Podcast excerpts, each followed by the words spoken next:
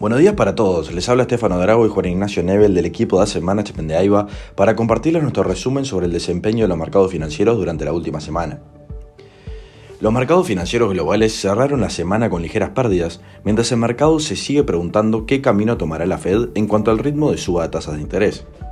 En este sentido, los principales índices en Estados Unidos culminaron la semana cediendo parte de las fuertes ganancias obtenidas la semana previa, cerrando levemente a la baja.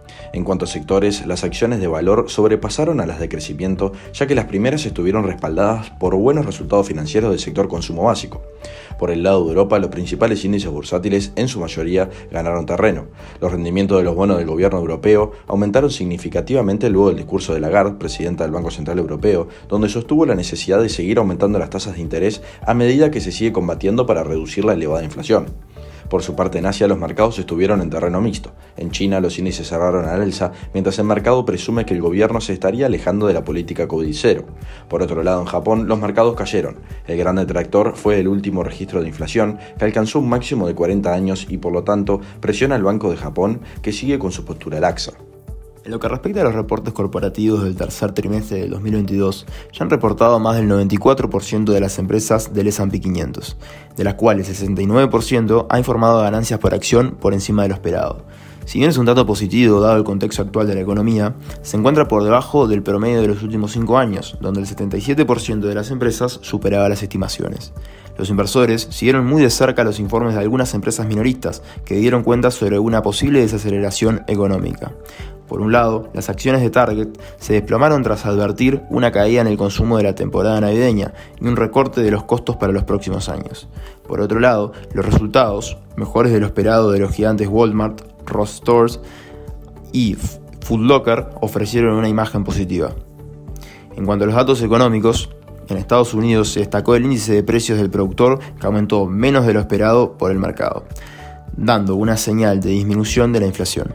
En este sentido, el IPP creció un 0,2% en octubre y un 8% interanual, desacelerándose respecto al mes previo de 0,4%.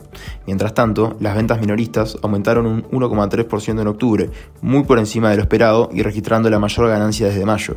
Por su parte, las solicitudes de desempleo se mantuvieron estables en 222.000.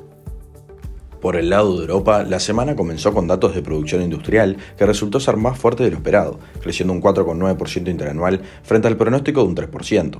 Además, conocimos el dato de inflación para octubre, el cual se situó en 10,6% interanual, mientras que la inflación subyacente fue de 0,6% mensual y 5% interanual.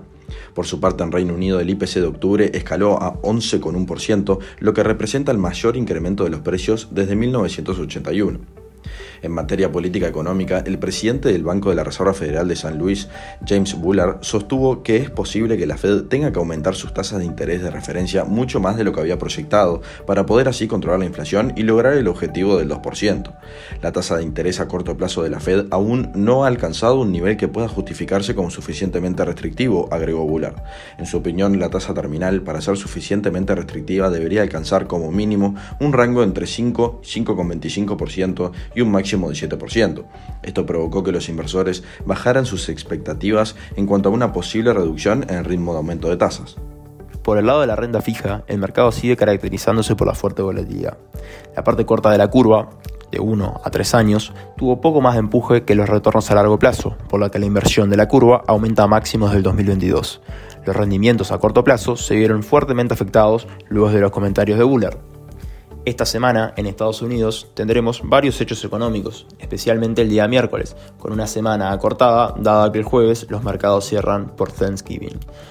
Las publicaciones programadas para el miércoles incluyen actas de reuniones de la Fed, datos de confianza del consumidor, ventas de viviendas nuevas y peticiones de subsidios por desempleo. Por su parte, en Europa se destacan los nuevos registros de PMIs y el IPP y PBI en Alemania. Hasta aquí llegamos con nuestro resumen semanal de noticias. Cualquier consulta o comentario adicional, no duden en contactarnos a nuestra casilla de Investment Support. Muchas gracias.